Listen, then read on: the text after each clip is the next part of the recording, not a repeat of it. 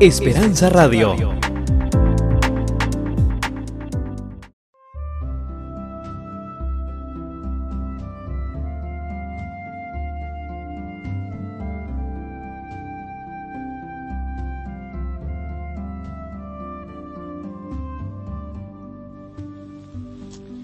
Apreciados amigos, les saluda el pastor y doctor Jorge Eliezer Rico, quien tiene el gusto de extenderles una cordial y sincera bienvenida a este su programa, Conexiones Bíblicas. Estaremos analizando tópicos bíblicos de interés utilizando la Santa Biblia como nuestro principal libro de texto. Viajaremos por las Escrituras haciendo conexiones importantes que podrán ayudarnos a comprender más ampliamente el mensaje de salvación o como el apóstol Juan lo llamara, el Evangelio eterno.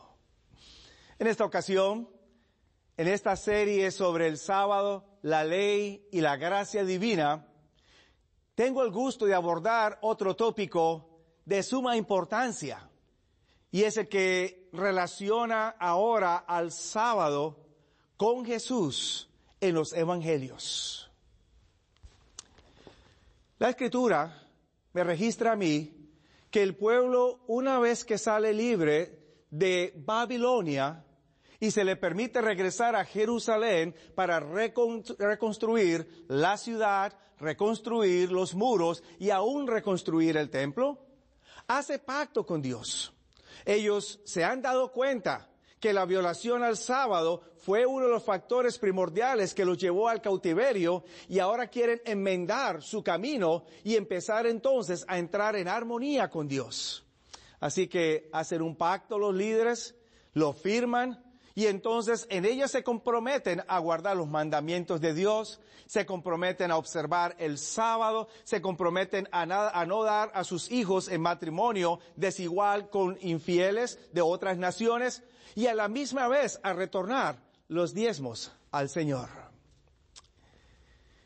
Después viene un periodo durante el cual ahora el pueblo recibe mensajes de Dios directos a través de profetas como Ageo, como Zacarías, como Malaquías, y estos entonces tratan de animar al pueblo y exhortarlo para que puedan realizar una reforma y una transformación o restauración total.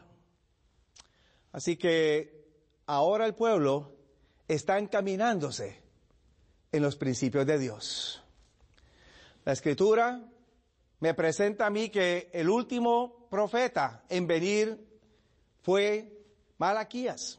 Este escribe en el año 425 de la era cristiana, perdón, 425 antes de Cristo. Y después el siguiente profeta que envía Dios es Juan el Bautista en el año 27 después de Cristo. Hay un periodo de 400 años que es conocido como el periodo interstamental, durante el cual surgen cambios dentro del pueblo judío que afectan la vida política, social y religiosa.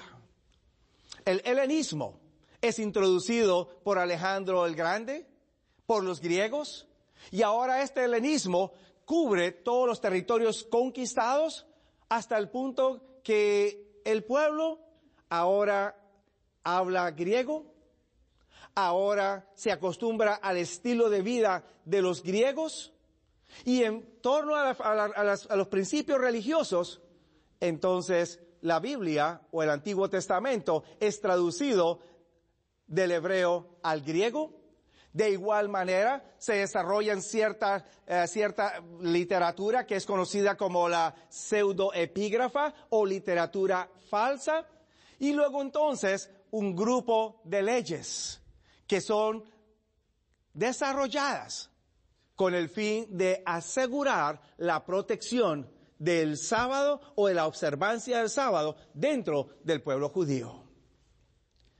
Cuando venimos al Nuevo Testamento, encontramos a Jesús, que dentro de este nuevo ambiente religioso que se forma en el judaísmo, ahora tiene que presentar estos principios al pueblo y restaurar una vez más el sábado bíblico delante de las gentes.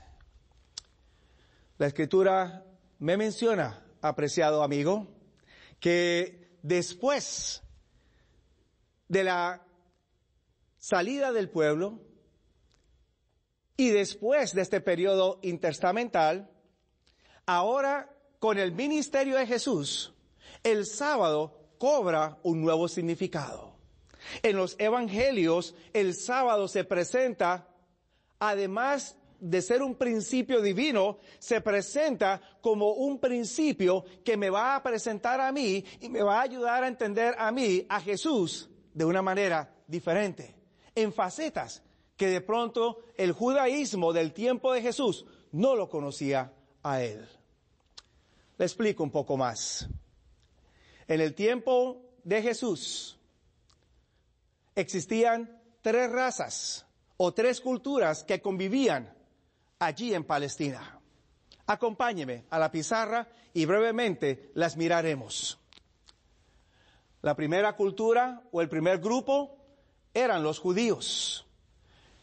Los judíos era el sector religioso de la época, el grupo religioso de la época. En segundo lugar estaban los romanos. Los romanos eran el, poder político los amos del mundo conocido de la época. En tercer lugar estaban los griegos. Y los griegos ahora era el grupo intelectual de aquella época. Y de estos tres grupos, o de estas tres culturas, surge una cuarta. En su primera carta, capítulo 2, versículo 9, el apóstol llama a este nuevo grupo Nación Santa, pueblo adquirido, y que hoy en día lo conocemos como la iglesia. Efectivamente, mi querido amigo, son cuatro diferentes grupos que necesitan conocer a Jesús y necesitan conocer el plan de salvación. La escritura me dice a mí entonces que ahora, o me presenta que ahora hay cuatro evangelios que narran eventos de la vida de Jesús. No son biografías porque no contienen todos los detalles de la vida de Jesús. Mateo es el evangelio que más cita el Antiguo Testamento. Y en su introducción, Mateo en forma magistral nos dice lo siguiente, y lo leo para ustedes capítulo 1 de San Mateo, versículo 1, me dice el libro de la generación de Jesucristo, hijo de David, hijo de Abraham.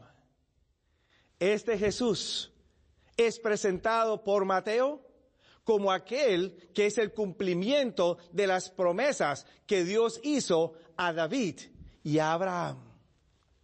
Así que cuando vamos a San Mateo y vamos a leer el Evangelio, vamos a encontrar que San Mateo es el evangelista que más cita el Antiguo Testamento. Y en cada ocasión está asegurándose de que el lector de Mateo pueda entender que esto era conforme al cumplimiento de lo dicho por el profeta o los escritores del Antiguo Testamento.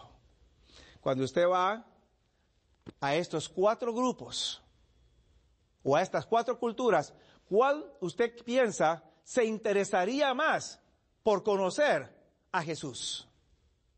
Efectivamente, los judíos. Porque los judíos eran los más interesados en asuntos de genealogías, eran los más interesados en asuntos de cumplimiento del Antiguo Testamento. Así que San Mateo le escribe o tiene en mente a la cultura o al pueblo judío. Los romanos es el segundo grupo. ¿A quién le escribe? San Marcos. San Marcos me dice a mí la escritura en el Evangelio que cuando Jesús es introducido es de una manera bien interesante. Leámosla.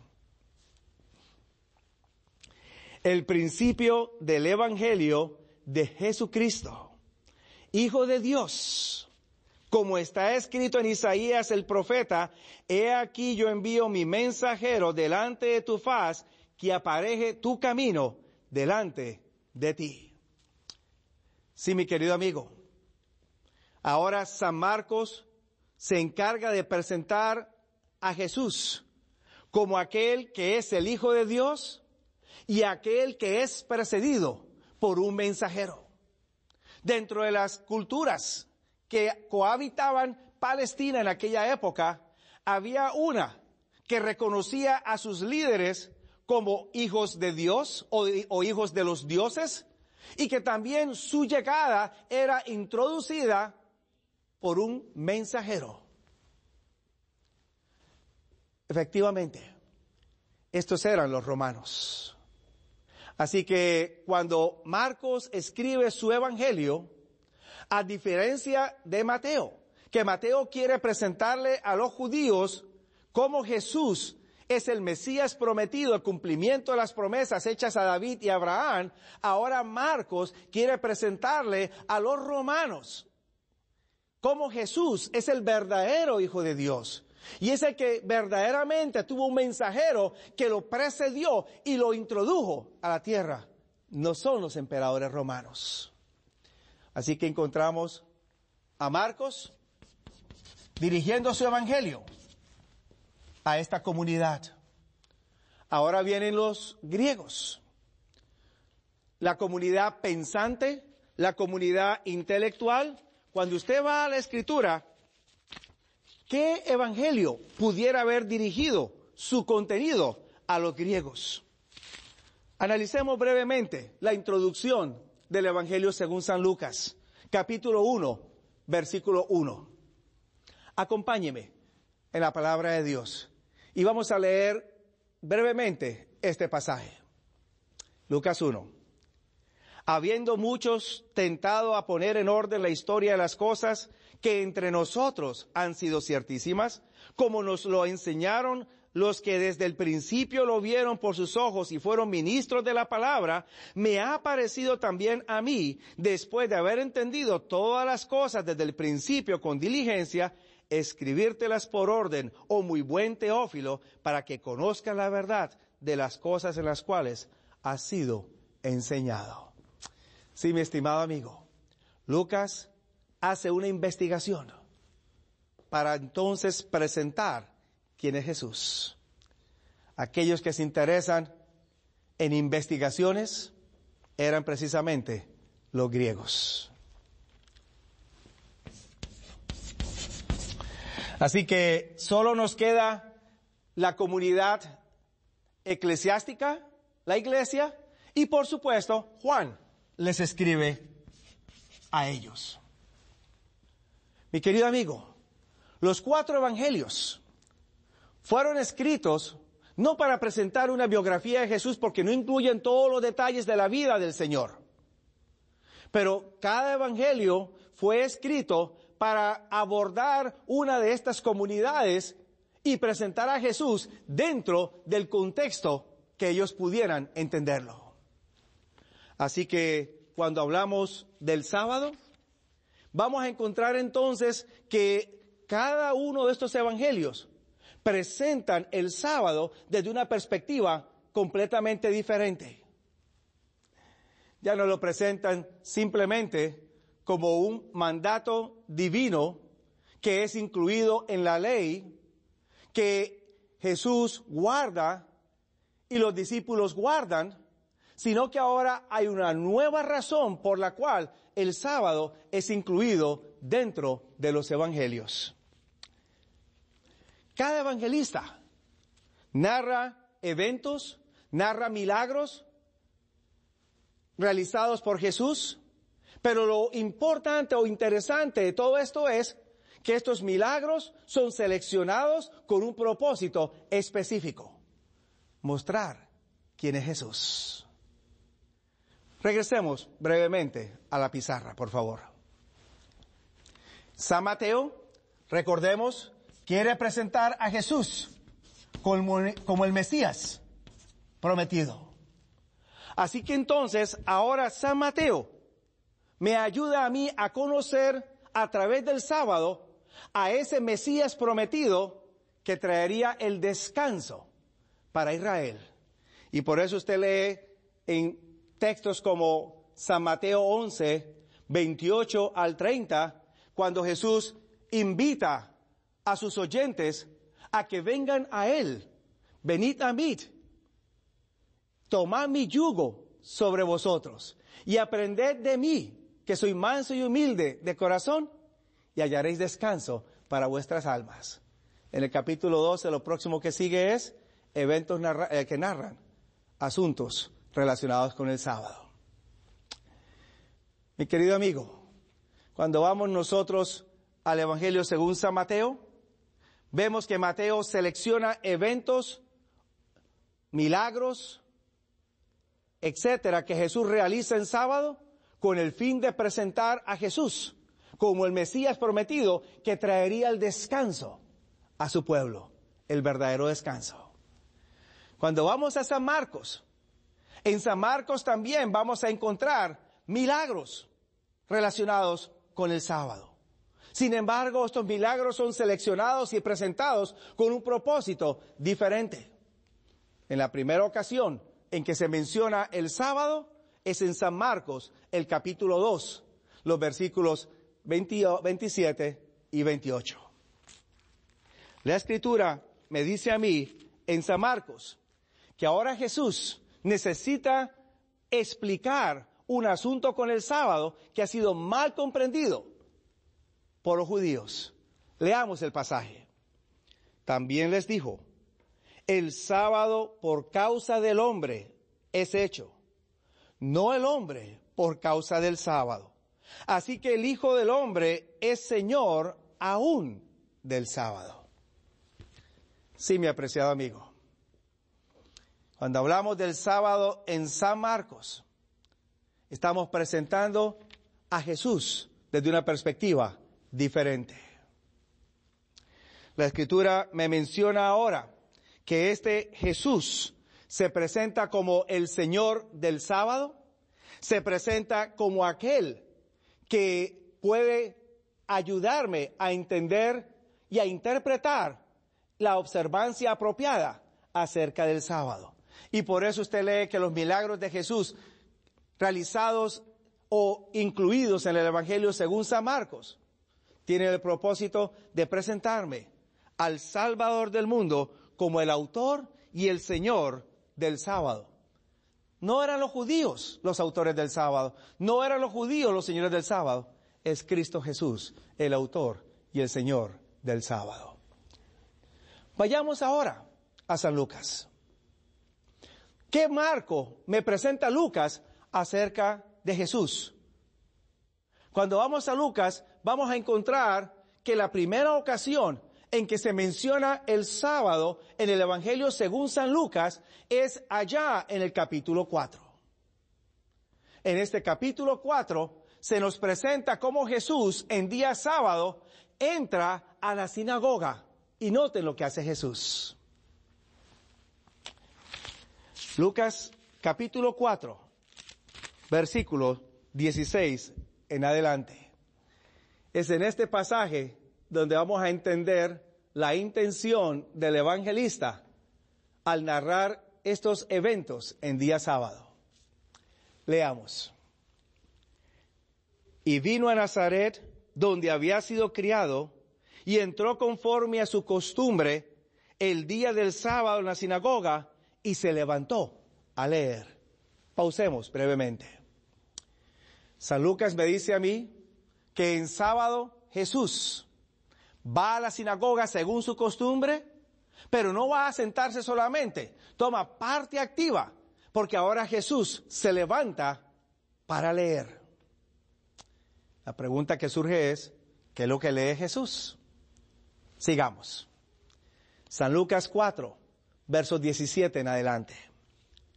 Y fuele dado el libro del profeta Isaías, y como abrió el libro, halló el lugar donde estaba escrito, el Espíritu del Señor es sobre mí, por cuanto me ha ungido para dar buenas nuevas a los pobres, me ha enviado para sanar a los quebrantados de corazón, para pregonar a los cautivos libertad y a los ciegos vista, para poner en libertad a los quebrantados, para predicar el año agradable del Señor.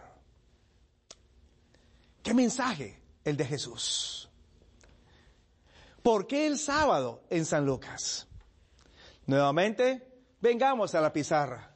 Según San Mateo, él quería presentar a Jesús como el verdadero Mesías y el dador del verdadero reposo.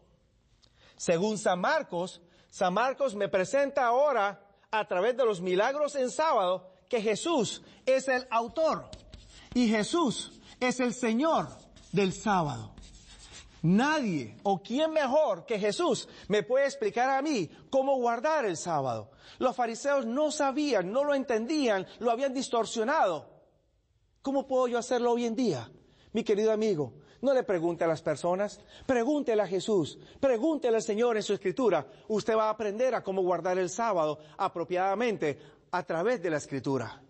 Pero cuando venimos a San Lucas, ahora Lucas me presenta a través de la narrativa del sábado y de los milagros realizados en sábado, que Jesús viene ahora para ser mi libertador.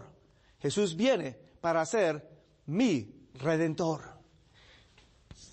Este concepto lo vamos a notar en el mismo capítulo 4, a continuación.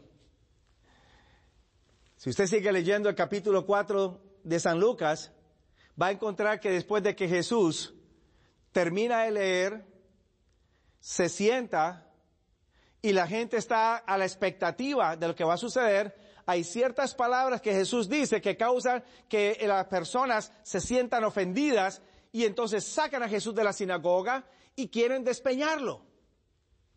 Pero una vez más, por el poder divino Jesús, se escapa de ellos. Hacia el final del capítulo 4, vamos a encontrar que Jesús realiza una serie de sanamientos en el día del sábado. Capítulo 4, a partir del versículo 35 en adelante. Quizás leamos a partir del versículo 33 en adelante. Y estaba en la sinagoga un hombre que tenía un espíritu de un demonio inmundo, el cual exclamó a gran voz, diciendo, déjanos. ¿Qué tenemos contigo, Jesús Nazareno? ¿Has venido a destruirnos? Yo te conozco. ¿Quién eres? El santo de Dios. Jesús le increpó. Note usted el lenguaje. Hay una lucha. Jesús le increpa, diciendo, enmudece, sal de él. ¿Salió, ¿Salió el demonio inmediatamente? La escritura me dice a mí que antes de salir, el demonio lo derriba en medio y sale, pero no le hace daño alguno. Hay una lucha. Cuando Satanás toma a alguien, no lo quiere soltar y pelea hasta última hora, pero por la gracia de Dios y por su poder, finalmente Jesús triunfa. No otros casos. Por ejemplo, a partir del versículo 38 se nos presenta cómo la suegra de Pedro ¿Tiene fiebre? Jesús viene a sanarla. Pero lo interesante es que en el verso 39 Jesús se inclina a ella, riñe con la fiebre. Hay una riña, hay una pelea. Pero finalmente la fiebre la deja. Cuando usted lee los milagros que Jesús realiza en sábado en el Evangelio según San Lucas, va a notar este lenguaje de lucha, de conflicto. Porque el Señor viene a librar a la persona de las garras del enemigo. El concepto de liberación aparece allí, apreciado amigo. ¿Qué hay con San Juan entonces? Cuando vamos a Juan, vamos a encontrar que Juan de manera particular quiere presentar a Jesús como el creador de los cielos y la tierra, como el Señor de todo. Por eso, por el Evangelio comienza diciéndonos en el principio era el verbo o la palabra, la palabra era con Dios, la palabra era Dios y todo fue hecho por Él. Cuando vamos al capítulo 9 del Evangelio según San Juan, se nos registra un milagro que nos va a ayudar a entender quién es Jesús a través del sábado, de acuerdo al evangelista Juan. El Evangelio, el evangelio de San Juan, capítulo 9, me, me narra la experiencia de un sanamiento que Jesús hace de una manera un tanto particular. Porque este es un individuo que está ciego desde nacimiento. Y ahora Jesús, pudiendo haberle tocado los ojos y haberle abierto los ojos, o Jesús simplemente habiendo dado su palabra como lo había hecho en otras ocasiones, porque él tenía el poder de hacerlo, para sanarlo, Jesús sigue un proceso diferente. Notemos el procedimiento. Capítulo 9, versículos 4 en adelante. Jesús en primer lugar me dice, conviene obrar las obras del que me envió, entre tanto que el día dura, la noche viene cuando nadie puede obrar. Entre tanto que estuviera en el mundo, Jesús se presenta como la luz del mundo. Luz soy del mundo. Nota el proceso. Primero se presenta como luz del mundo. En segundo lugar, versículo 6, escupe en tierra, hace lodo con la saliva y lo unta en los ojos del ciego. Así que tenemos luz y tenemos lodo. Luego entonces me dice a mí la escritura que Jesús va y le dice al individuo que se vaya a lavar en el estanque que llamado es el enviado y fue y se lavó con agua. Y luego el versículo 14 me dice, este milagro fue realizado en día sábado. ¿No le parece un poco extraño el procedimiento que siguió Jesús? Sí, mi querido amigo. Al presentar Jesús elementos como luz, lodo, agua y sábado, eso le recuerda a usted precisamente elementos de la creación. Los mismos que aparecen en la creación son los mismos que utiliza Jesús allí en el milagro. De esta manera presenta a Jesús como el creador de los cielos y la tierra. Qué lindo son los evangelios. Y esto se presenta a través del sábado.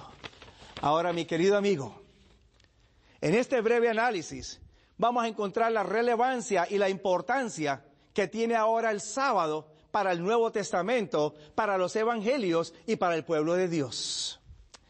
Además de convertirse en un día de gozo para los beneficiados, el sábado también ayudaba a conocer mejor a Jesús en sus diferentes facetas. Sí, mi amigo. El sábado hoy en día puede ayudarle a usted también a conocer mejor a su Redentor, a su Salvador. Y es por eso que el sábado, a través de la observancia de este precioso día, podrá usted conocer mejor a Jesús como su creador, como su libertador, como aquel que le ayuda a entender mejor el sábado y como el dador del verdadero descanso. Dios te bendiga.